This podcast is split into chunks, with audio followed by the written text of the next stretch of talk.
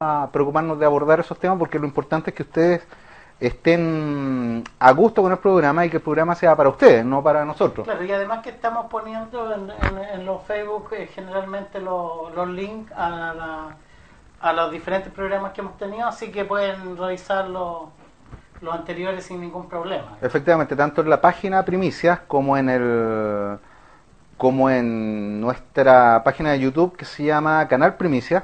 Ahí están los programas que ya hemos emitido de InfoUFO y también esperamos seguir poniendo este y todos los demás, además de los de Cable a Tierra, que es el programa que tenemos mañana con Cristian Sánchez, donde abordamos el tema de los fenómenos paranormales con una mirada científica. Pero todos esos programas van a estar ahí, los pueden ver, los pueden revisar, pueden chequearlos y pueden criticarnos, hacernos correcciones y todo lo que ustedes quieran sobre el tema. Y hoy día partimos con las pirámides porque también han sido usadas como un argumento sólido, entre comillas, por eh, los diferentes ufólogos y, estos eh, estudiosos de la paleoastronáutica, eh, que han dicho de que las pirámides en realidad son algo tan extraordinario que habría una intervención externa en la construcción de ellas. Generalmente las pirámides se remontan más o menos entre el 1000 y el 4000 antes de Cristo y em, lo que nosotros podemos encontrar eh, es el, en la pirámide siempre que nos muestran que es la pirámide perfecta. Pero eh, cuando uno eh, entra un poco al, al, estudio de las pirámides, se va a dar cuenta de que en realidad las pirámides sufrieron un proceso, una especie de evolución hacia la pirámide que, que es la que se conoce comúnmente. ¿De qué pirámide estamos hablando? ¿De las egipcias o de las pirámides Estamos hablando de las pirámides egipcias. Ya. Las pirámides egipcias porque eh, en realidad las pirámides mayas son mucho más fáciles en estructura. Podrían haber sido perfectamente hechas por, por los indígenas. En realidad el término indígena a mí no me gusta mucho, eran bastante civilizados. De hecho, los españoles cuando llegaron a América se sorprendieron de los sistemas de drenaje que teníamos acá en, en ese tiempo. Entonces era, era mejor que el drenaje que tenían ellos en España, ¿no? con toda su civilización. Así que eh, hablemos de civilizaciones. Entonces la civilización, las centroamericanas, eran capaces de perfectamente construir sus pirámides. Si aquí las que estaban en cuestionamiento eran las pirámides egipcias. Eh, pero cuando uno eh, ingresa un poco al estudio de las pirámides, se da cuenta que las, las primeras pirámides en realidad no eran pirámides, sino que eran, eran plataformas eh, cuadrangulares, bajas de, una, de, un, de un solo piso, eh, que deben haber tenido más o menos unos 10 metros de altura, o, no, no, mucho. ¿10 metros de altura son como 5 pisos? Más o menos. Ya. Y, y estas eran pirámides truncas, eh, que tenían la forma piramidal pero trunca. Entonces, ahí había una entrada principal, la cámara funeraria. Primero tenemos que decir de que de que la función de las pirámides era netamente eh, cumplir, digamos, la labor funeraria. Se supone que el faraón... Eran como una cripta grande. Claro, moría y, y él iba, digamos, al, más allá y por eso, digamos, eh, él tenía... Mm, la creencia en ese tiempo era que su vida seguía... por eso, digamos, se construían estas pirámides. O sea, desde el origen se crearon como criptas gigantes, como para dejar claro. Entonces, una señal de que ahí... Y, y el paso posterior, digamos, en las diferentes dinastías, eh, se fue creando, eh, después se puso una mastaba sobre otra mastaba, ya. y después una mastaba más pequeña sobre la otra mastaba, y después ¿Qué, otra son mastaba, ¿Qué son las mastabas? La mastaba es la pirámide trunca, ya. la cuadrangular. Ajá. Entonces, después, ¿qué, qué pasó? Eh, los egipcios construían otra mastaba sobre la mastaba inferior, más pequeña. Sobre una ya que ya estaba construida. Exactamente, no, la construían y después de construían otra mastaba. Ah, ya, ya. El primer paso fue la mastaba, ya. la pirámide trunca. Posteriormente, la superposición de mastabas que formaba una pirámide escalonada. Ya. ¿Ya? Ajá. Y bueno, y posteriormente, digamos, la pirámide que nosotros conocemos ya bien estructurada, digamos que cada cara apuntaba hacia los puntos cardinales, norte, sur, este, oeste. ¿Cuánto tiempo se, se, tardaron en llegar desde esta, desde esta pirámide trunca, digamos, este edificio, digamos, básico, hasta la pirámide perfecta que conocemos. De los 4.000 a los 1.000 antes de Cristo. Eh, 4.000 años. 4.000 años se tardaron más perfecto. o menos. O sea, es harto tiempo como para poder desarrollar un, un- un concepto arquitectónico Absol- diferente. ab- absolutamente. Además nosotros tenemos que darnos cuenta de que las pirámides, eh, en realidad, en ese tiempo, la, la geometría estaba muy desarrollada, Ya. la matemática estaba muy desarrollada, los arquitectos tenían muy buenas herramientas Para trabajar, de hecho las mastabas eran, eran edificaciones perfectas. Ha- Hay una pregunta aquí de Exopolitics Chile. Ah, sí. Bienvenido y gracias por estar con nosotros. Gran nombre, Exopolítica. Ese es un tema que también vamos a tratar en algún momento. Dice, nunca, jamás se ha encontrado un solo cadáver momificado o en cualquier estado o restos mortuorios de nadie en la pirámide de Keops. Eso quiere decir que la pirámide de Keops entonces no era una no era un, El que no se haya encontrado una no urna, no era un- el una que no se haya tumba. encontrado no quiere decir que no haya existido. Puede que, que lo hayan, hayan saqueado la pirámide y hayan sacado el, el- el cadáver, no se sabe. Eso no, no se sabe, no es que no existiera, pero todas las pirámides tienen una fune- funeraria. De hecho, de hecho lo- lo- la- las diferentes eh, galerías que tienen eh, van hacia una hacia hacia donde está el, el, el, fere- el féretro. Ya, pero supongamos que la de Keops no haya sido saqueada. ¿Es posible que haya sido construida como con un fin, no sé, simplemente arquitectónico, que, que es- esa en particular no haya sido? O, no, no, no creo. o no debería. No, no creo, no debería. Todas las pirámides tienen un fin funerario. De hecho, todas las pirámides se han encontrado. ¿Y por qué, y por qué en Eh, este caso no, no habría nada? Por lo que estoy explicando, puede que haya sido saqueada con anterioridad. No lo sabemos. No lo sabemos. No, pero, pero está construida con todas las características de una pirámide, como todas las, como por ejemplo la de Kefren o la de Miserino, que tienen eh, la, la parte funeraria.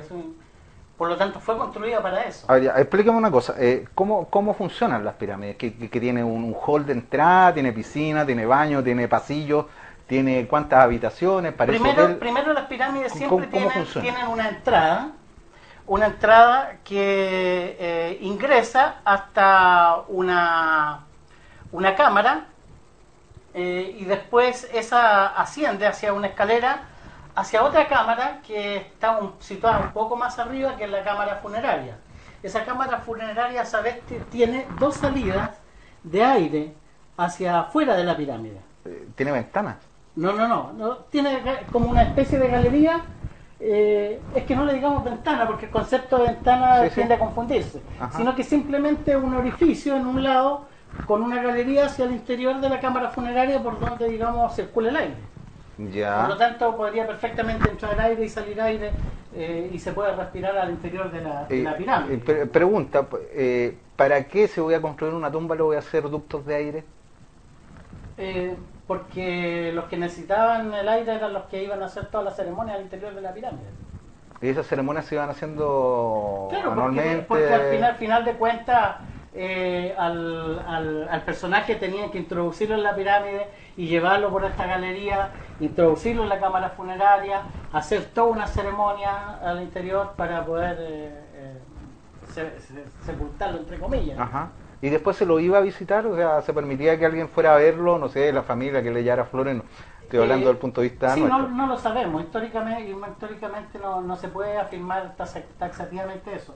Yo creo que sí, porque en las mastabas, por ejemplo, y en la, en la, en la necrópolis que se construyeron posteriormente a estas pirámides perfectas, eh, iban los familiares a, a- a- ver, digamos, algunos. Ya, entonces, eh, los ductos de aire te- tenían una finalidad de que pudiesen haber personas vivas ahí. Eh, sin, no, Jim Ney, gracias por estar con nosotros, dice, justamente iba a preguntar eso, gracias. O sea, no hay pruebas de que haya sido así.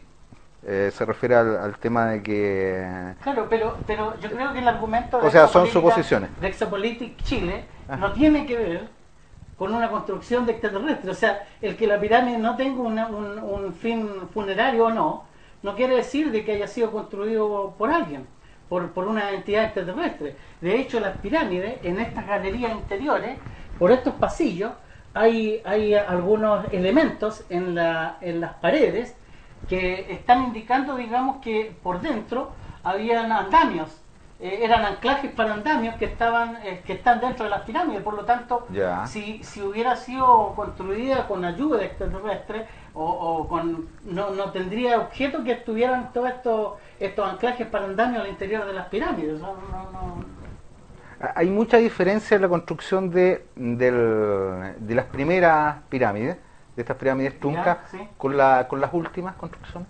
Las últimas son más perfectas, sin duda. Y son más perfectas simplemente ¿en términos de porque, qué? porque porque tú tienes una tradición arquitectónica de 4.000 años. O sea, si estamos hablando del año 4000 al año 1000 antes de Cristo, hay una hay una cantidad de tiempo en que en que los diferentes arquitectos fueron perfeccionando, digamos, la, la hechura de las pirámides Ya, pero eh, eh, ¿eso en qué se basa? ¿En, en el tipo de construcción? en el tipo de construcción. Eh, ¿En las terminaciones? En o sea, las la pierna estaba más refinada. Absolutamente, absolutamente eran mucho más refinadas. Eh, las pirámides eran más perfectas, la cultura de los bloques eran mucho más perfectos que los anteriores, etcétera. Ahora, ¿por qué la forma piramidal? ¿Fue un antojo de alguien? ¿Una no lo moda? sabemos, eso no se sabe, ¿por qué la forma piramidal? A ver, pues, eh, entre los mitos de que yo estaba leyendo sobre las pirámides es que las pirámides son antenas, una, son antenas al espacio, donde puedan recibir ¿Pero quién eh, afirma eso? eh, cualquier ufólogo aficionado le va a decir eso. Dos, que son perfectas y que matemáticamente son perfectas y que eso yo- significa que eh, son Lo- una especie de mensaje. Es que, es que eso de matemáticamente perfecto, nosotros podemos encontrar en, en- en muchas cosas. Por ejemplo, hubo una discusión cuando se hizo un libro que se llamaba algo así como eh, eh, como la historia de las pirámides Ajá. o algo así. Ya, ya no recuerdo el título, pero en, en, es- en ese libro el autor afirmaba que eh, la pirámide era tan perfecta que si uno multiplicaba la altura de la pirámide y por, por, el, eh, Sí, por el correcto. ancho de la base, etcétera, Ajá. me daba la distancia de la Tierra a la Luna, etcétera, o sea, sacaban una serie de medidas. Sí, efectivamente, Ya, pero, eso... pero fíjate que pasó lo siguiente. El- un tipo le dijo a- al, al autor de este libro, en una discusión, le dijo, mire, eh, lo que usted me está diciendo no tiene mucho sentido porque yo puedo tomar cualquier elemento y, buscar medidas perfectas.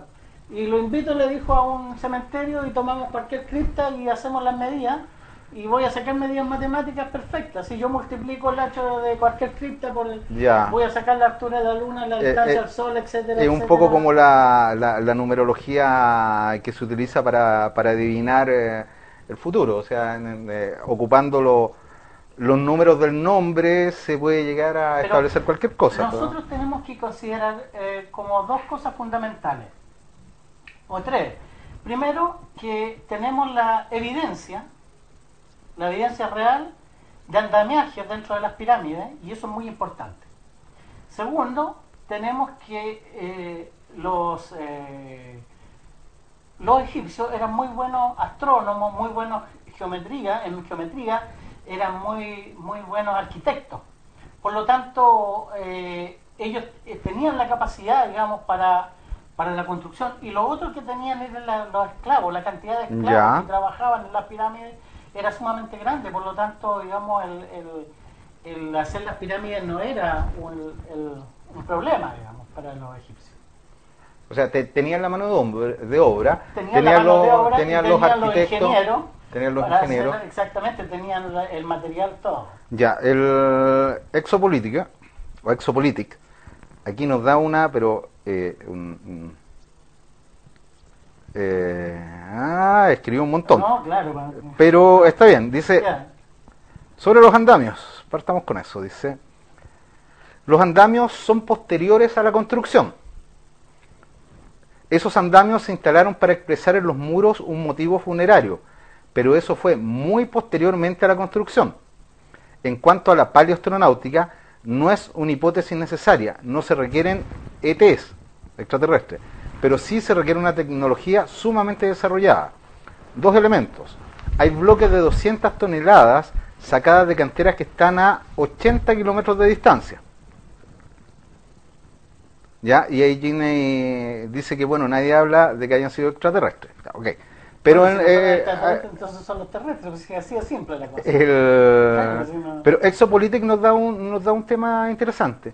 Los andamios son posteriores a la construcción. ¿Eso está aprobado? No está probado porque los anclajes están, digamos, dentro de la pirámide y, y esos anclajes fueron puestos mientras se construía la pirámide. Ahora, ¿cómo no, se...? no es que, no es que ese sistema de anclaje se haya puesto posteriormente. Eh, Él dice que sí, ahora si tú tienes datos, danos Exopolitik porque sería bueno saberlo. Eh, el- es posible que sí, que los andamios hayan sido, supongamos que fueron los extraterrestres o lo que sea lo que haya construido las pirámides, los andamios se podrían haber puesto después para hacer monitos, dibujos o qué sé yo. O sea, pensemos No, no, en la- no, porque lo, lo- precisamente el sistema de anclaje de andamiaje no están en, en donde hay dibujos, digamos. Este- están en, en cierta galería en que incluso no hay dibujos.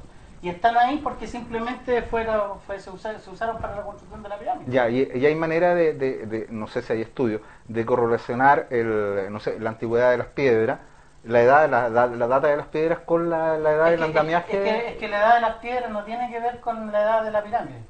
Ah, tiene toda la las razón. la- piedras la- son mucho más antiguas y, y estaban ahí nomás. Ya. ¿Y el andamiaje nos puede dar una...?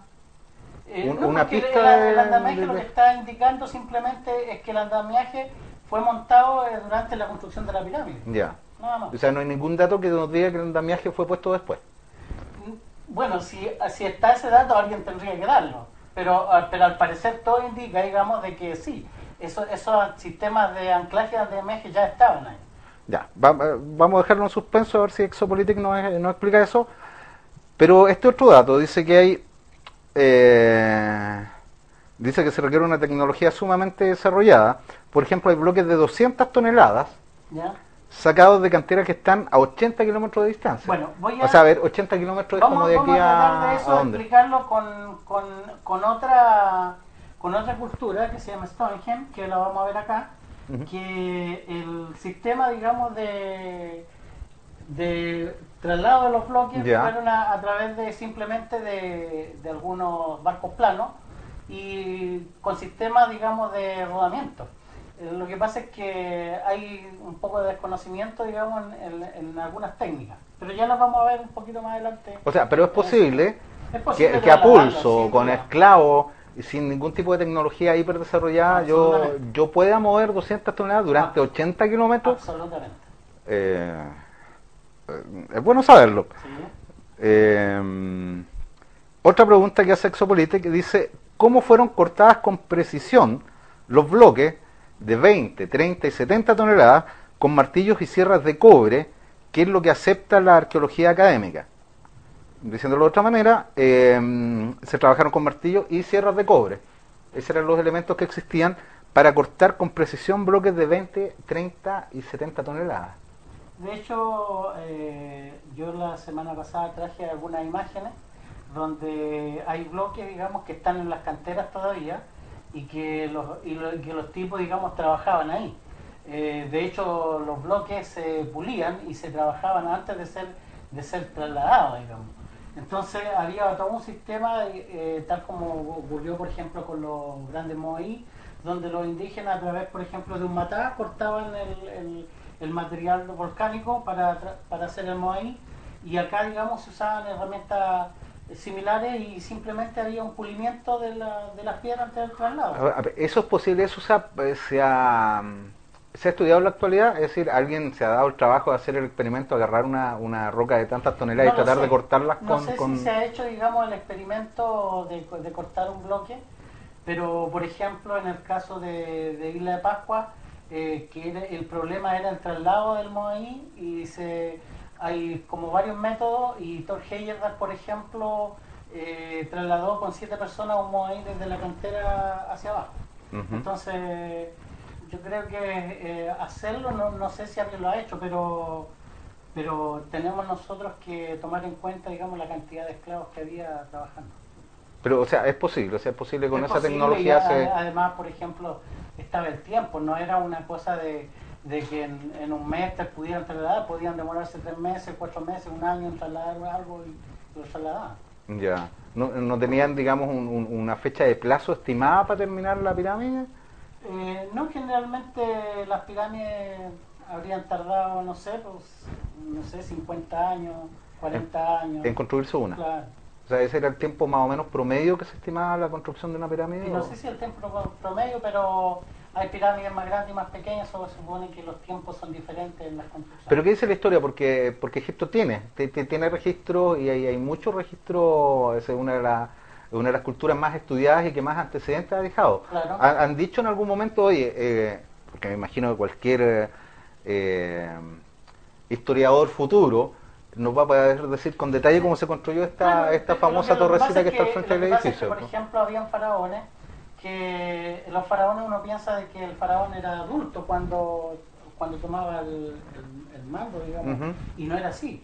Eran niños de 12 años y cuando ellos tenían esa edad se empezaba a construir o antes la pirámide y simplemente el faraón cumplía, no sé, pues 40 años, 50 años y, y recién ocupaba la pirámide y tenía que estar terminada. Ya. Y si no estaba terminada, bueno, se terminaba después. pues.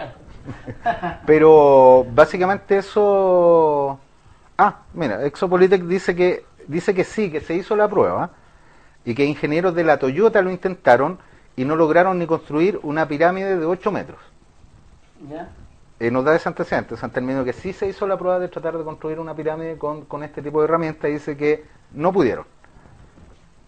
Sí, pero lo que no está considerando él, que yo no sé cuántas personas, por ejemplo, cuántas personas de la Toyota trabajaron, qué herramientas usaron. Si, si uno, uno pudiera, pudiera decir, si yo tengo, no sé, pues 2.000 esclavos trabajando día y noche en una pirámide, como se hacía, incluso ahora salió recientemente un programa en África que los equipos no dejaban incluso descansar a los trabajadores, trabajaban día y noche eh, en, en la- en las minas de diamantes, eh, en la esclavitud, eh, nosotros podemos suponer de que había una cantidad muy grande de esclavos trabajando simultáneamente. No estamos hablando de, de siete o diez personas, yo no sé cuántas personas trabajaron ahí Ujú. y en qué condiciones hicieron el, el experimento. Pero, pero sin duda que las pirámides fueron hechas por, por, por los egipcios, sin duda. O sea, en términos reales es posible que si pongo a 2.000... Absolutamente.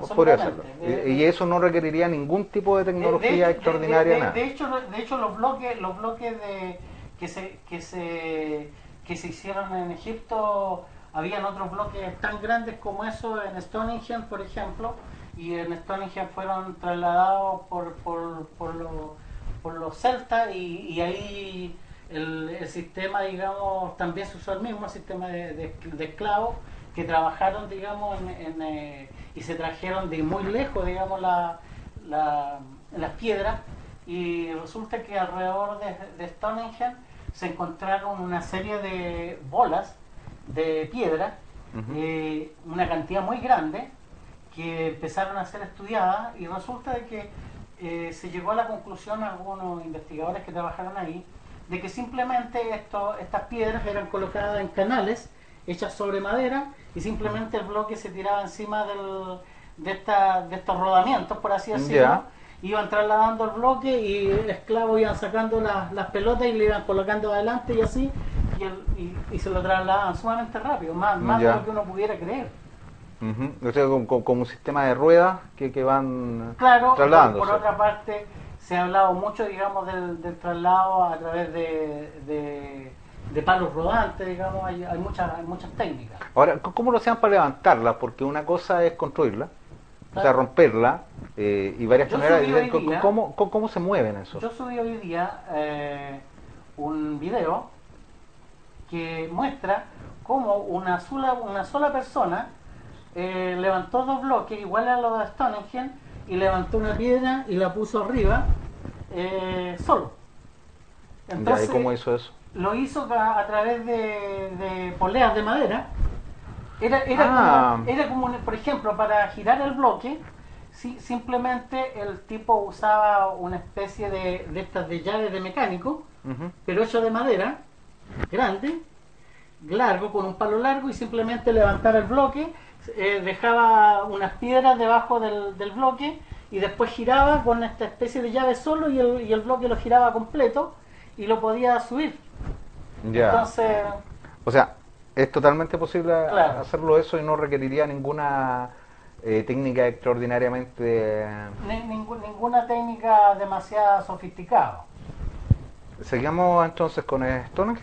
Eh, con Isla de Pascua, O Isla de Pascua. que se construyó entre el siglo XII y el siglo XVII, eh, bueno, ahí eh, tenemos Moai, que fueron construidos en piedra volcánica. De, de hecho, eh, habían algunos que pesaban 14 toneladas, entre 5 y 14 toneladas, por lo tanto había un promedio de, de 7 a 8 toneladas más o menos de peso que tenían que trasladar.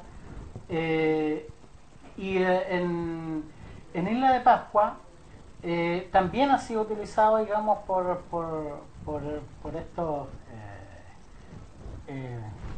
investigadores, ¿cierto? Como un elemento de la visita extraterrestre. Ya. Sin embargo, nosotros podemos encontrar evidencia de la construcción de, de los Moai en, eh, en el volcán Ranaraku, a la orilla de él, eh, hay material volcánico de donde ya. se cortaron los, los bloques, de hecho hay algunos a medio terminar, otros a medio camino, y eh, simplemente acá se usó eh, un, un, elemento aún más rudimentario que una sierra o que algo así. Se usaba lo que se denominaba el matá, y el matá era un elemento como una media luna de obsidiana con un pedúnculo que era amarrado a un palo y que simplemente los indígenas con eso iban cortando la piedra volcánica y tallando el moai completamente. Y una vez que lo tenían ahí antes antes de, de, de sacarlo de la roca misma eh, hacían los hoyos que correspondían a la espalda y, y simplemente digamos eh, ponían estos rodantes para poder moverlo uh -huh. y eh, entonces, a partir de ahí, digamos, se, se, comenzó a elaborar hipótesis acerca de cómo se trasladaron.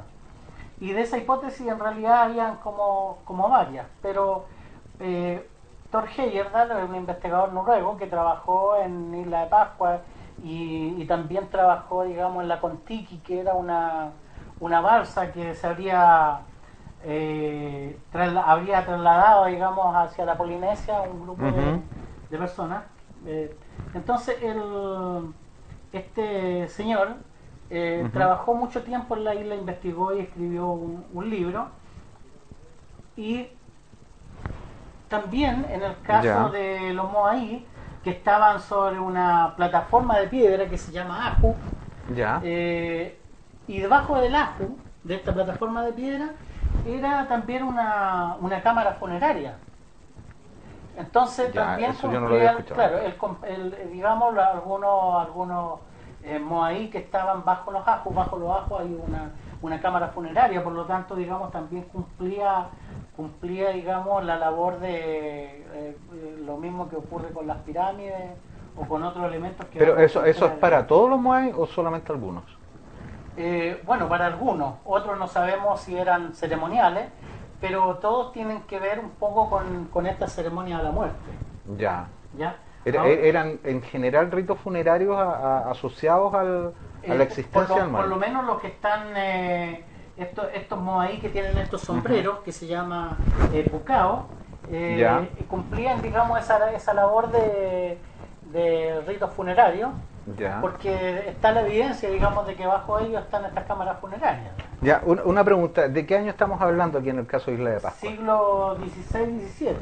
Ah, o sea, es mucho más contemporáneo que, que lo de las pirámides. Claro, nosotros, nosotros hablamos del que estas se, se empezaron a, a, construir en el siglo XII más o menos, hasta ya. el siglo XVII. ¿Y cuál era la población más o menos de Isla de Pascua? Porque estoy pensando en, en la cantidad del uso de esclavos que, que no en se, Egipto no se, no era se, casi inagotable. No, no, no, se puede saber eh, con seguridad, eh, pero se sabe que la población eh, era mucho mayor y que habían habrían ahí por lo menos dos razas, los de las orejas largas, sí, sí. ¿cierto? Y las orejas cortas, que más mm. o menos lo muestra en la película esta de... no me acuerdo cómo se llama. Mampato. bueno, Mampato también, ¿cierto? Cuenta eso. y... Y ellos contaban también con una, una serie de, de, esclavos que son los que trabajaban precisamente en la construcción de, de estos de estos moai. Y, uh, y por ejemplo, habla de que del uso de lubricantes vegetales, digamos, que habrían habido en, en la isla. Eh, que los producían, obviamente, no. Claro, plantas, digamos, que, que estaban a, en la isla y que habían servido, digamos, por ejemplo, la misma, no sé, por las cáscaras de plátano, por ejemplo, podría ser Ajá. un lubricante vegetal. yo no sé a qué se refiere con lubricante vegetal, pero me, yo pienso de que es eh, a elementos como esos, como hojas y otros elementos que habrían servido, digamos, para que en, en estos trineos grandes de madera que se construían para trasladar, digamos, al, al Moai sobre el rodante, habrían servido, digamos, Ah, o sea, es un poco como la grasa animal que se utiliza para, para la rueda de carrera. Claro, pero, pero por ejemplo, hay un, hay un antropólogo de apellido Muyoy que dice de que en realidad el, el, es más fácil aún el traslado de los moai. Él dice de que es, a los moai eh, se les pone por debajo, digamos, una especie de, de, banda de madera eh, curva y que Simplemente lo que ellos hacen es poner eh, eh, dos palos atravesados, grandes, ya amarrados, ya. y con un trinquete que va amarrado a la cabeza del moai, y simplemente ellos eh, anclan en la cabeza, ya, y simplemente un grupo de esclavos lo tira haciendo palanca, y el moai va a ir avanzando, y de hecho lo hicieron experimentaron con eso y trasladaron un Moai desde la cantera hacia... O sea, eso está, está ah, comprobado, eso está absolutamente. registrado. Una cosa, eh, Exopolitik eh, nos recomendó, dice, recomiendo urgentemente este, este documental, La revelación de los pirámides, la revelación de las pirámides, y nos da una dirección de YouTube, que si se las leo voy a terminar mañana, pero eh, los que están en el chat lo pueden ver y ahí está la dirección, le pueden hacer clic a esa dirección y ver el el, documental, que me imagino que, tiene que ver con, con la intervención de, no natural, digamos, claro. de en la construcción de las pirámides. Eh, gracias por gracias por el dato porque todo eso no, nos ayuda eh, mucho. La idea es no quedarse demasiado pegado en una sola idea, digamos. Pero pero creo que eh, se ha demostrado históricamente que el ser humano eh, es capaz, digamos, de, hacer las cosas perfectamente, digamos. De hecho, de hecho eh, por ejemplo, vamos a hablar de un, de un sistema de relojería eh, hecho más o menos unos 100 años antes de Cristo. Y, uno cree, porque siempre se habla de uno solo, pero en realidad habían varios sistemas de eso hechos ya en esa época. Correcto. Ahora, ahora sobre, sobre los Moai, el, ¿qué más se sabe de ellos? Porque Muchos dicen que los Moai, eh, a ver, en, términos de ufólogos o de ovnis, es que llegaron los seres extraterrestres quienes guiaron a, los pascuenses eh, para crear estas imágenes. Eh, los enseñaron a hacerla y estas imágenes corresponden a, a lo que vieron los indígenas, a estos seres superiores y los pusieron en esa línea y, de toda la forma que tienen es porque están esperando nuevamente el arribo de, estos seres extraterrestres. Es la teoría más, más comentada. Uno, esperaría entonces encontrar que los Moai se parecieran a un gris, no a un, a un ser humano, digamos. No, no, no, le veo, digamos, por dónde tenga una cara de extraterrestre un Moai, ¿no?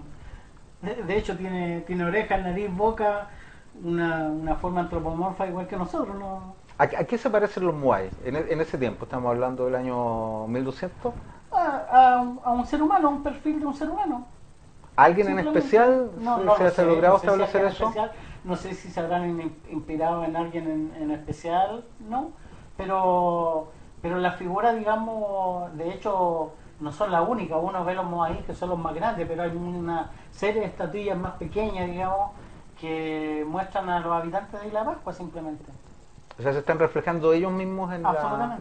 Ahora, la posición que tienen, que eh, tengo entendido que la mayoría está mirando hacia el mar. No, contrariamente están mirando hacia el interior. Están mirando hacia el interior. Claro. Ya. Porque uno esperaría encontrar, digamos, que están mirando hacia afuera, la llegada de los dioses, etcétera, etcétera. No, pero están mirando hacia el interior. Están mirando hacia el interior de la isla. ¿Eso tiene algún significado? No lo sé. Porque no soy especialista, digamos, en Isla de Pascua sí, sí sé, digamos, las técnicas que se usaron en el trabajo y en, la construcción de Isla de Pascua, porque un poco de cultura general lo he leído. Sé que usaron los matás, por ejemplo, para leerlo, y son los matás están, digamos, en el museo. O sea, eh, eh, de hecho, yo he tenido esa herramienta en mis manos. y son bastante eficaces, digamos, en el trabajo con la piedra. ¿De, de, qué son, de, de, qué material son estos? Son de obsidiana. De obsidiana. Claro, de hecho la herramienta es de obsidiana. ¿Y, ellas, ¿Y esas herramientas las producían ahí mismo en la isla? Bueno, lo que pasa es que el vidrio volcánico estaba ahí, pues si, si tenemos... Eh, de hecho, la isla de Pascua es una isla volcánica, por lo tanto el material volcánico es lo que más abunda. Por lo tanto, por ejemplo, si en, el, en la hechura de un matá, ese matá se desgastaba en el trabajo, había otro para reemplazarlo y seguir trabajando. O sea, no necesitaban exportar eh, herramientas, las construían ellos mismos con sus propios medios, podían absolutamente. hacer todo eso que hicieron, lo podían hacer absolutamente. Y, y, esto se ha reproducido, es decir, absolutamente probado que los Moai no tienen injerencia extraterrestre. No, ninguna. O sea, excepto que, haya ocurrido, pero... Uno, en, eh, quisiera tal vez que así fuera, porque eso estaría demostrando, digamos, de que, de que tenemos una presencia alienígena, digamos, muy antigua. Eh, sin embargo, eh, los que afirman esto deberían, digamos, dar las pruebas reales, porque no, no, no basta con que decir, sabes, que las pirámides fueron construidas porque si hubo una, una, una eh, si hubiera alienígena en el pasado, debió haber quedado alguna evidencia de su estadía, no solamente la construcción, digamos. Correcto. Eh, ahora, por otro lado, em, por ejemplo, nosotros encontramos eh, otras evidencias que han sido usadas. Entonces, el problema es, a lo a la gente de nuestra, a nuestra cultura, no les quedó nada por hacer que simplemente recibir de afuera todo hecho. O sea, no hemos sido capaces de construir nada. Claro, eso en realidad... Y además que eso, eso se repite en, muchas culturas, digamos. Para, o sea, es para Baalbek, para Stonehenge, para Isla de Pascua, para todas las grandes construcciones tenemos intervención extraterrestre. Correcto. Mira, eh, dice en torno a estos temas, eso es lo interesante, que todos le dan una explicación u otra según su punto de vista, pero nadie maneja las pruebas suficientes como para ponerle punto final a tanta especulación. Dice, aparte hoy en día todavía se espera la llegada de un dios del cielo en nuestra cultura, o sea, un extraterrestre.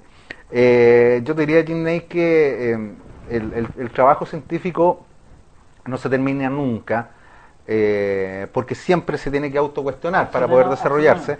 y que sobre eso, o sea, entre si, como, eh, como reflexión, como línea de pensamiento, eh, a mí me parece mucho más acotado pensar que los seres humanos, el ser humano siempre ha tenido la capacidad de hacer cosas y proezas formidables y que no necesitamos la intervención de ningún extraterrestre y por lo tanto las especulaciones extraterrestres yo creo que, que son eso, o sea, ellos son los que especulan lo, lo que está haciendo Juan es darnos los antecedentes científicos, las pruebas palmarias de que eso existe, porque hasta ahora alguna prueba mínima de que hayan sido extraterrestres no hay. Por ejemplo, en el caso de Exopolitik, porque él dice, claro, si en, la pirámide de Keops no se encontró, digamos, pero eso no es ninguna evidencia, digamos, de, nada.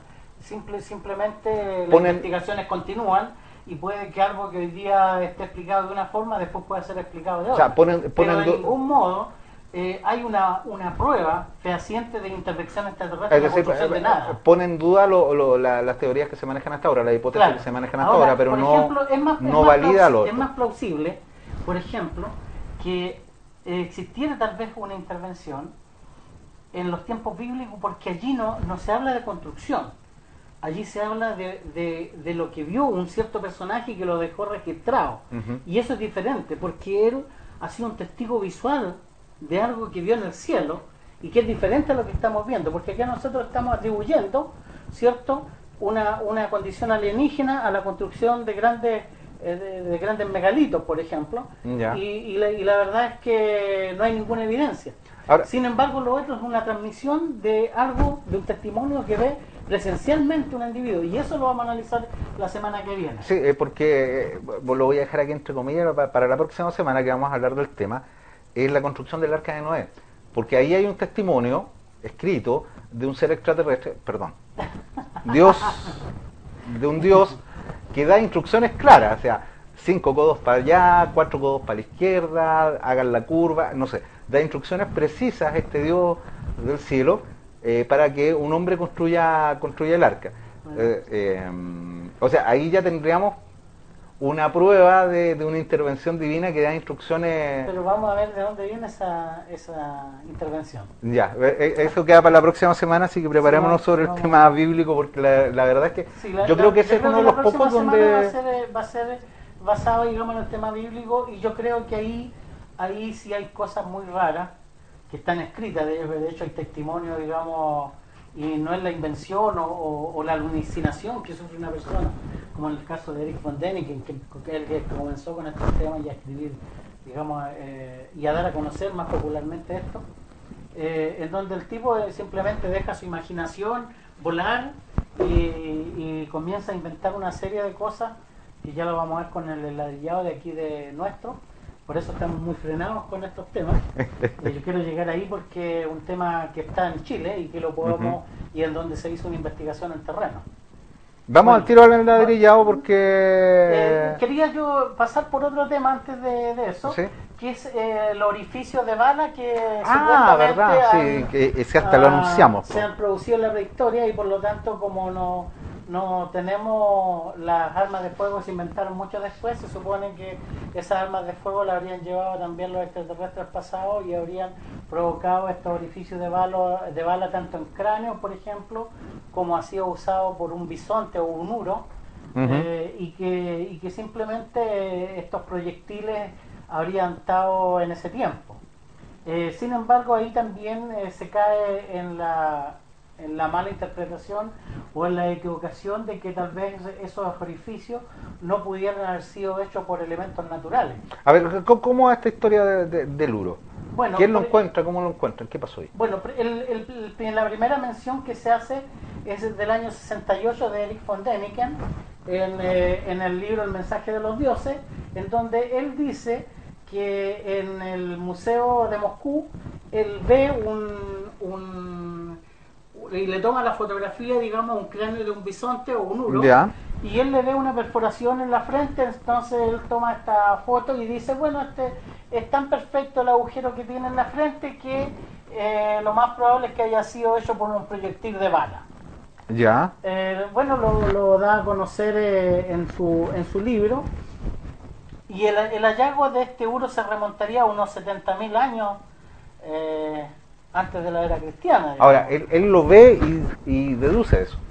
Claro, él lo ve y lo interpreta. Ya.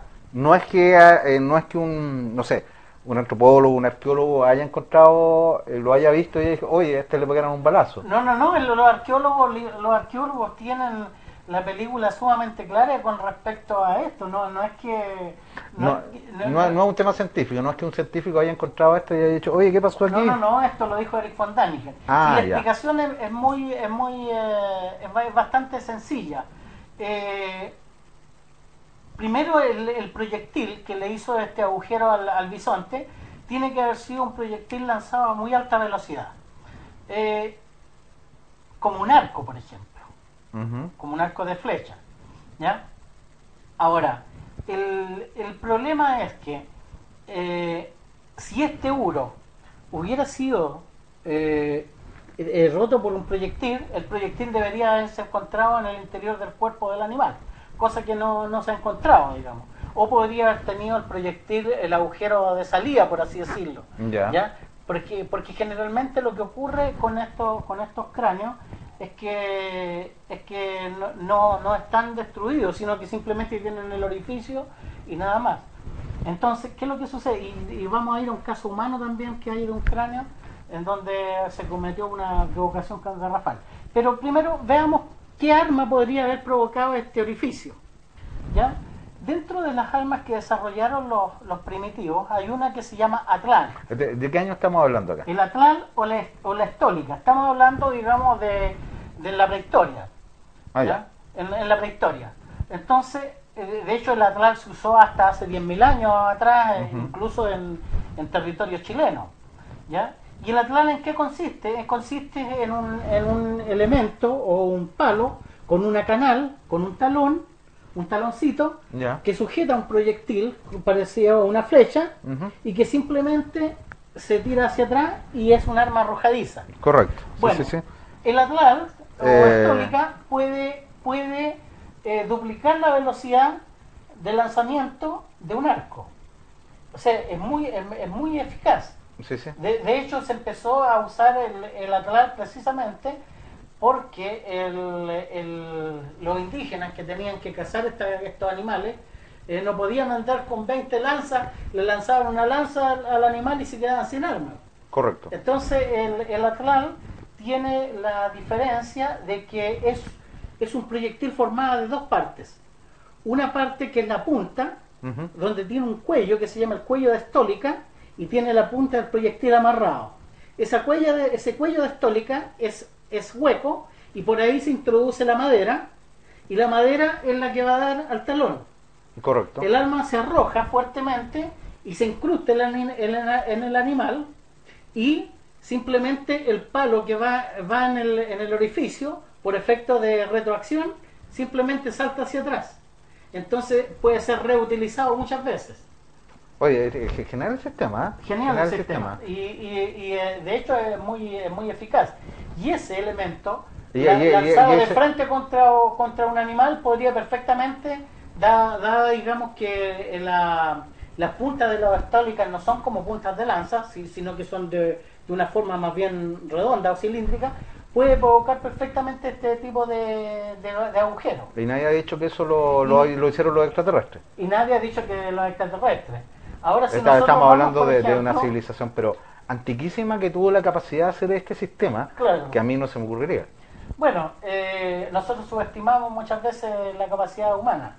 Eh, el cráneo de Broke Hill Ujú. eh, es un cráneo humano que es de un hombre muy antiguo también, es un hombre de Rhodesia, se supone que es un neandertal, que presenta un agujero en un lado lateral, eh, que podría haber sido provocado por, un, por, un, por una flecha o, o por, un, por un dardo, perfectamente. Ahora, ¿cuál, cuál es lo que han encontrado eh, eh, o qué es lo que se dijo de este cráneo? Ujú. Se dijo simplemente que el cráneo tenía una entrada del proyectil y una salida. Ya. Pero la salida del proyectil, el agujero que buscaron como salida del proyectil, es el foramen magnum, que es el agujero por donde se inserta la columna vertebral en el cráneo humano. Ah, o sea, es un orificio Entonces natural. es una un orificio natural y no de salida de un proyectil. Ya. Ahora, si nosotros pudiéramos pensar remotamente que alguien tuviera un fusil en ese tiempo, disparara contra un ser humano, obviamente que ese proyectil va a entrar en el cráneo y por, el por la materia blanda que nosotros tenemos, ese material giraría y saldría por el otro lado del cráneo y lo destaparía. Bueno, eso el- depende de la distancia y el calibre de la pistola. Claro, claro, pero, pero generalmente ocurre eso. Correcto. Si no ocurriera eso, si no tiene salida, porque este cráneo no tiene otra salida, el proyectil debería haberse encontrado adentro del cráneo. y no Entonces, creo que buscar o rebuscar este tipo Ahora, de cosas eh, como ¿qué- qué- prueba, digamos, de, de una ¿Quién, intervención... quién fue el de, de- de esta teoría de- del cráneo de Broken Hill? Bueno, esto también aparece en, lo- en los, en los libros von Däniken y en casi Ya. todos los, los libros, digamos, de, de todos estos personajes que... Bueno, aquí, por ejemplo, yo tengo dos, El regreso a la estrella y, y Los platillos volantes y los dioses, que son dos, pero en realidad hay una multitud de libros que toman todos estos ejemplos.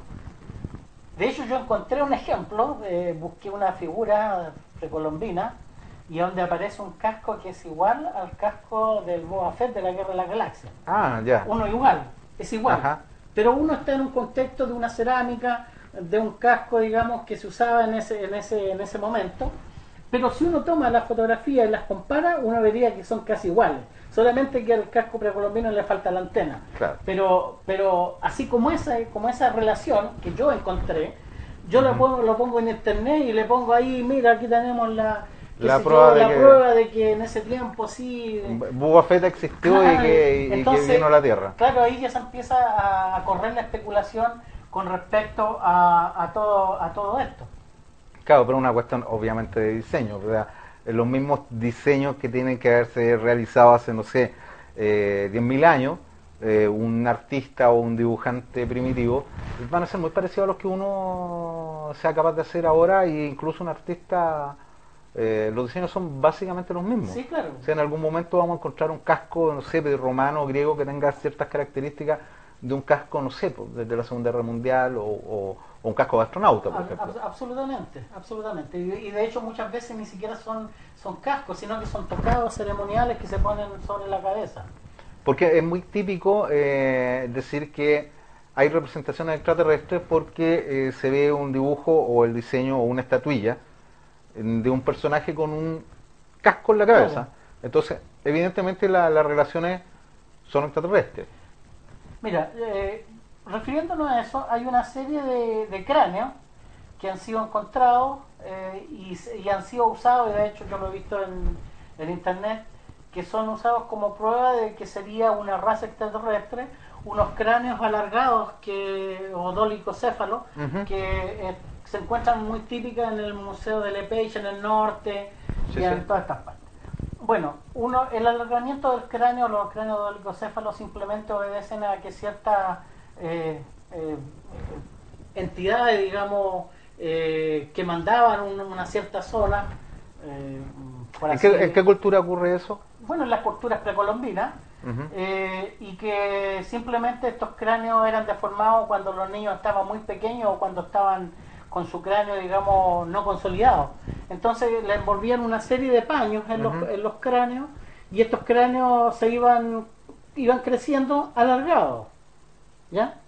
Entonces, claro, nosotros tenemos un cráneo que es diferente al nuestro porque es un cráneo alargado. Pero, a la fuerza. a la fuerza, no, no, no significa que sea de una de una supuesta entidad, entre comillas, O sea, e, e, ese cráneo no es de un extraterrestre, es de un ser humano forzado a tener... Y de, y de, hecho, por ejemplo, en muchas en muchas culturas eh, precolombinas se usaba la madera, usaban maderas planas que le colocaban aquí en la frente, entonces al, al bebé le colocaban estas esta maderas planas, le envolvían el, eh, su cráneo, entonces claro, el cráneo quedaba alargado, pero además quedaba medio aplanado en la parte de la frente. Ya, eh, ¿cuál es la utilidad de eso? O sea, ¿por qué? No, simplemente, digamos, son eh, son costumbres que ellos tenían en ese tiempo. Es una cuestión estética, como estas africanas que se ponen, claro, exactamente, que se largan el cuello. El, el, concepto de belleza nuestro, occidental, digamos, está muy lejos del concepto de belleza que podrían haber tenido cualquier de estos tipos de estos pueblos. De, todas maneras, yo encuentro medio tirado las mechas, o sea, para cualquier sociedad, encontrar que alguien con la cabeza eh, con forma de, de pino eh, pueda ser hermoso, pero ahí eh, me asalta la duda extraterrestre. ¿No vieron ellos extraterrestres con la cabeza en punta que llegaron y dijeron, oh, qué bonitos son, qué buenos son, imitémoslo? Y, lo hicieron como una imitación, como un homenaje a eso.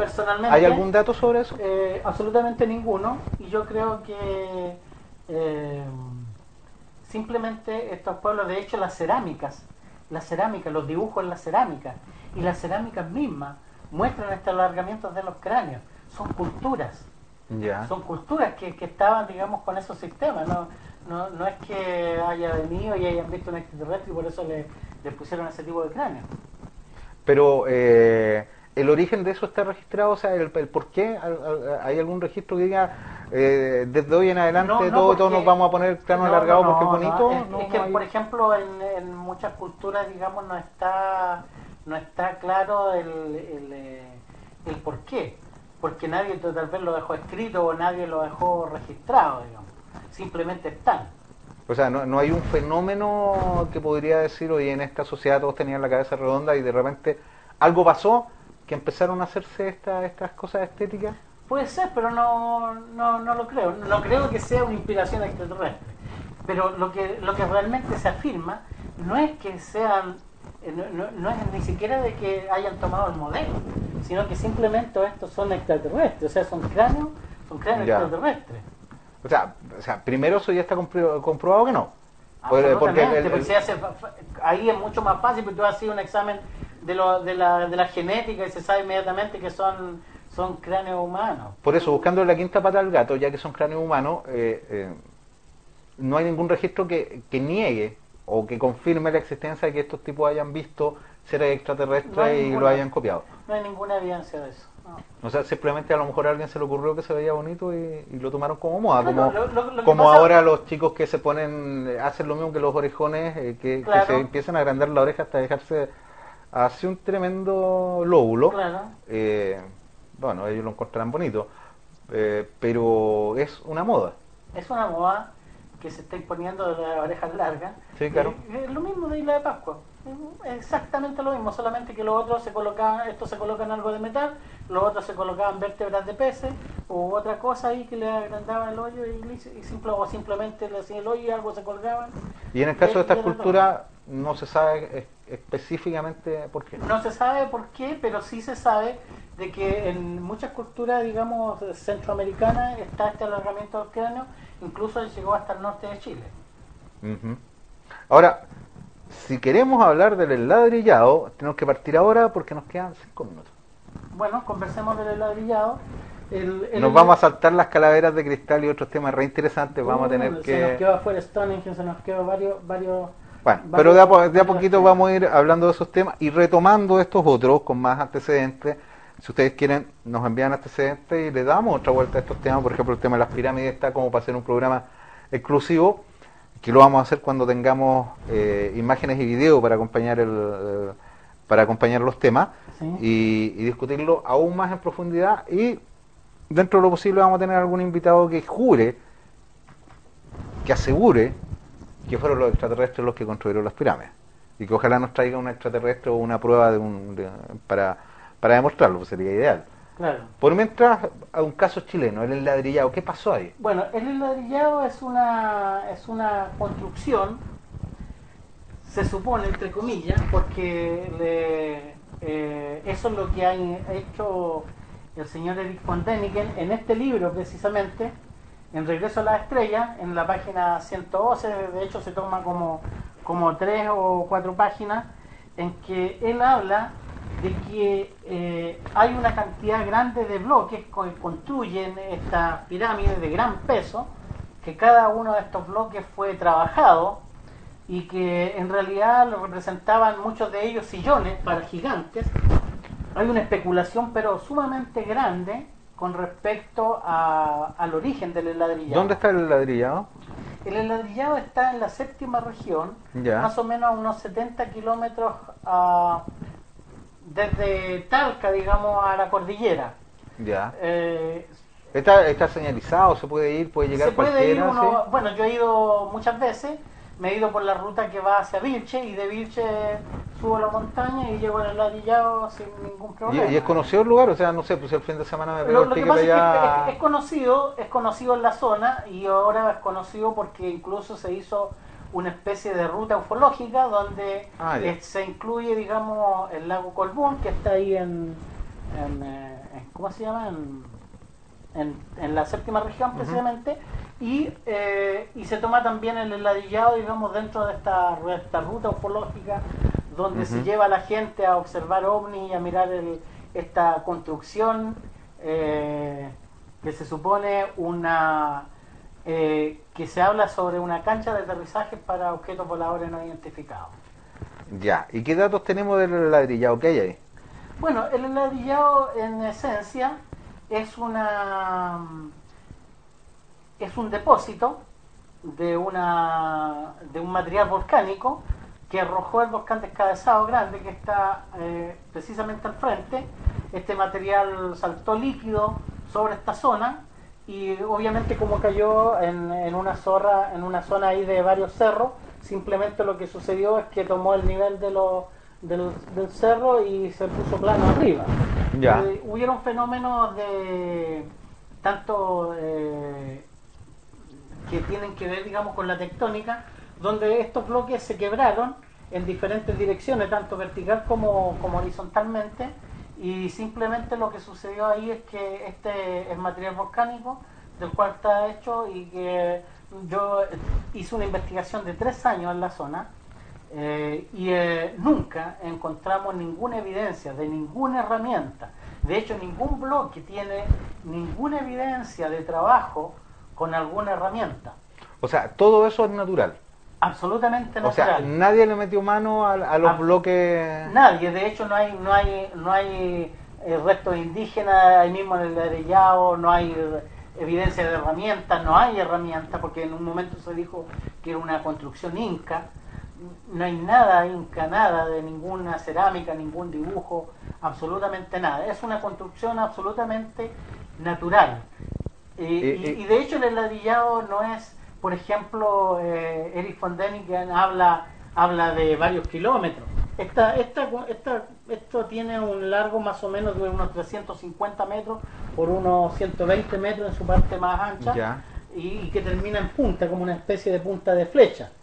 Pero, pero que esta, esta, esta construcción, entre comillas, tiene una continuación porque fue cortada por, por simplemente por, eh, por eh, seguramente una corriente fluvial que, que corrió de agua y que la deformó y la hizo tira. Pero si uno puede observar con, con bastante detenimiento, el ladrillado era mucho más largo antes que ahora.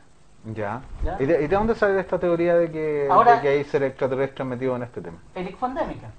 Ya Eric que dice él. Däniken, él dice de que, de que esta plataforma es tan lisa que debió haber sido usada como cancha de aterrizaje para ovnis. Incluso algunos lo sitúan eh, como una continuación al sur de las líneas de Nazca y que las líneas de Nazca indicarían, digamos, hacia, hacia el sur, hacia la cancha de aterrizaje. Ah, eh, o sea, es una majamada de, de, Ah, eh, de o sea, interpretaciones que la- la, verdad es que no... Las líneas de Nazca estarían apuntando hacia el ladrillado. Hay, hay versiones, digamos, que hablan de, de Y- que y- el ladrillado estaría al sur de todas estas líneas. De hecho, las líneas vendrían del norte, después vendrían las de Chile, indicando hacia el sur, hacia, la, hacia el ladrillado. Cosa que no Ah. tiene nada, absolutamente nada que ver. O sea, no- ni, ni siquiera por azar están las líneas que son congruentes. Ni siquiera por azar.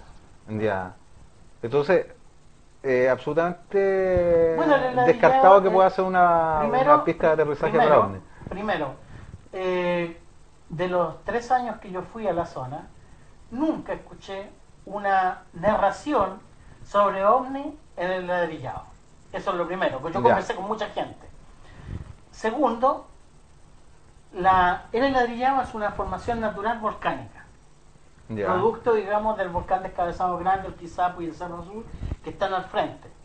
Eh, que han tenido varias erupciones, digamos, en el pasado y en algunas de esas erupciones se fue lanzado este material y formó el ladrillado.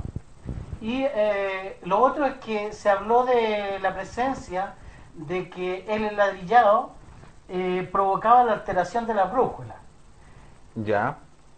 Pero no es el ladrillado el que provoca la, la- la- sino que desde generalmente los volcanes arrojan material y dentro de esos materiales arrojan uno que se llama magnetita, que está encima de, de este, de este y en realidad es una sola piedra, eh, que altera obviamente porque tiene componentes magnéticos y uno pone la brújula y la brújula da vuelta a la aguja para cualquier lado. Pero tiene que ver con algo absolutamente natural y no tiene que ver con nada extraordinario, digamos. No es que O sea, el efectivamente- ladrillado tenga efectivamente, esta- si alguien este campo magnético. Si alguien va con una brújula, la brújula se vuelve loca estando ahí. En esa piedra, pero Ya. no en el ladrillado. Yo puedo estar en un sector del ladrillado, de hecho estuve en muchos sectores del ladrillado y la, la, la brújula absolutamente normal. Pero hay una piedra, en, no en el centro, ni siquiera en el centro, sino que en el lado, a ver, por así decirlo, por, en el lado sur, sur eh, suroeste del ladrillado se encuentra una piedra sobre el ladrillado que tiene esa condición porque tiene magnetita y la magnetita Ya. la podemos encontrar aquí en la cordillera o en otros sectores y que también va a O provocar sea, lo mismo. absolutamente normal. absolutamente normal O sea, de- definitivamente no tiene nada, nada, nada que ver con los extraterrestres nada ahí. nada que ver con los extraterrestres no, no tiene ninguna relación y de hecho eh, si alguien los invita a esta ruta ufológica y les dice los vamos a llevar porque ahí hay presencia de ovni y aquí este una zona especial lo están engañando porque en realidad no, no, no tiene nada de extraordinario y de O sea- hecho de hecho el ladrillado no es el único Pero, en oiga, esa pero zona. le, está echando a perder el turismo a la región, pues. Bueno, yo no quisiera echarle a perder la- el turismo a la región, pero tampoco creo que el turismo se base en las mentiras. Sí, obviamente. Claro, entonces yo creo que ahí este, ya partimos mal. No, no partimos mal nosotros, que yo estoy diciendo lo que yo investigué, sino que partió mal el que está inventando la historia. Sí, bueno, va- Entonces- va a traer turistas de todas maneras. Claro. Pero, pero no es malo si eh, la gente que va para allá queda fascinada y después aprende que todo es un fenómeno natural. no está de más, abso- absolutamente. No está de más. Lo, lo que yo quiero poner énfasis es que, por ejemplo, eh, estos libros que se escriben, eh, el señor Eric Van Däniken será muy conocido, de hecho ahora hizo una gira en Brasil como por siete partes, dando conferencias por todos lados, Pero este señor inventa todas las cosas e interpreta a su parecer. Él ni siquiera es arqueólogo, porque uno pudiera decir, ¿sabe? Ya, ¿queremos tomar en serio esto? Ya, reunámonos una serie de arqueólogos y una serie de ufólogos. Y hablemos del ladrillado, hablemos de otras zonas del mundo y discutamos. Y te aseguro que los arqueólogos, por su formación científica que tienen, ni siquiera se van a querer reunir con los ufólogos.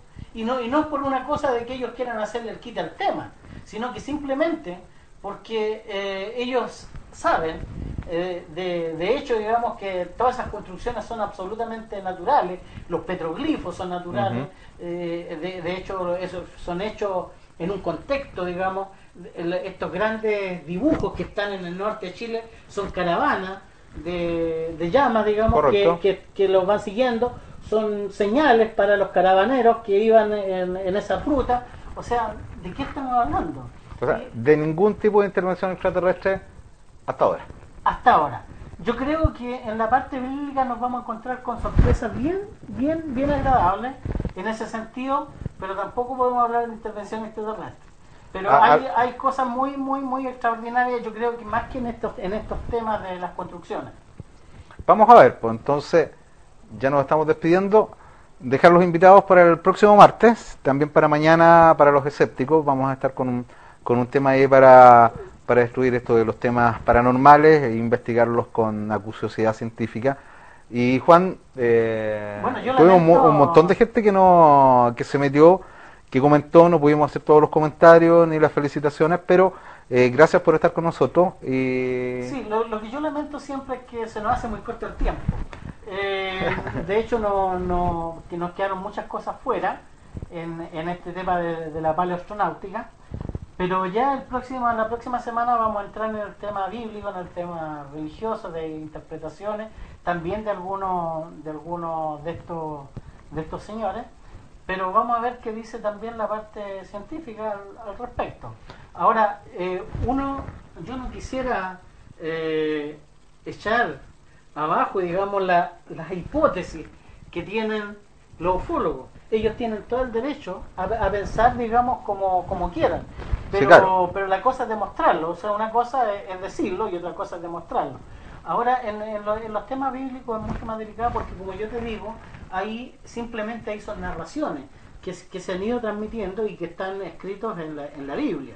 Eh, es un documento histórico. Correcto. ¿ya? Acá no, acá son interpretaciones que nosotros sacamos de, de cosas que vemos. ¿no? O sea, en Son muy definitiva... grandes, por lo tanto nosotros no fuimos capaces de hacerlo. Claro, eh, lo que es absurdo. Eh, entonces, el próximo, la próxima semana sí nos vamos a meter en las patas de los caballos. Eh, prepárense nomás y tírennos todo lo que quieran porque ese tema sí va a ser un poquito más complejo. Vamos Va a hablar de Dios complejo. o Yo de extraterrestres, no se sé. nos va a ser muy largo también. Vamos a tratar de comprimirlo en un programa. Eh, No, yo creo que vamos a estar como tres o cuatro. No, no, no lo sé si tanto, pero, pero sí es, es interesante. Ahí, ahí hay varios pasajes y eh, ahí está ingenieros metidos en, en la reconstrucción. Me parece. Juan, todo el tiempo que quiera para despedirse. Bueno, eh, un saludo a, a todas las, las personas que conozco, que me están mirando, que, que sé que, que eh, le interesa mucho este tema. Hay algunos que dicen que no, que no miran el programa, pero yo sé que también lo ven, así que un saludo para ellos también. Eh, Aunque lo nieguen. que- aunque lo nieguen. Eh, pero creo que es interesante tener una, una voz diferente en este tema. Y, y bueno, a ver, saben que es el de Exopolíticas Chile. Yo conversé con él, lo voy a invitar a un programa, pero va a hablar de exopolítica, no precisamente de, de estos temas. No, me, me encantó, está súper bien Claro, preparado. y así eso es bueno. que, no, a él, él es- él me gusta mucho como es, por eso lo, lo voy a invitar. Eh, así que un saludo a todos y nos veremos el próximo martes. El próximo martes. Adiós amigos, pásenla bien y si ven un marciano nos avisan y lo traen para acá.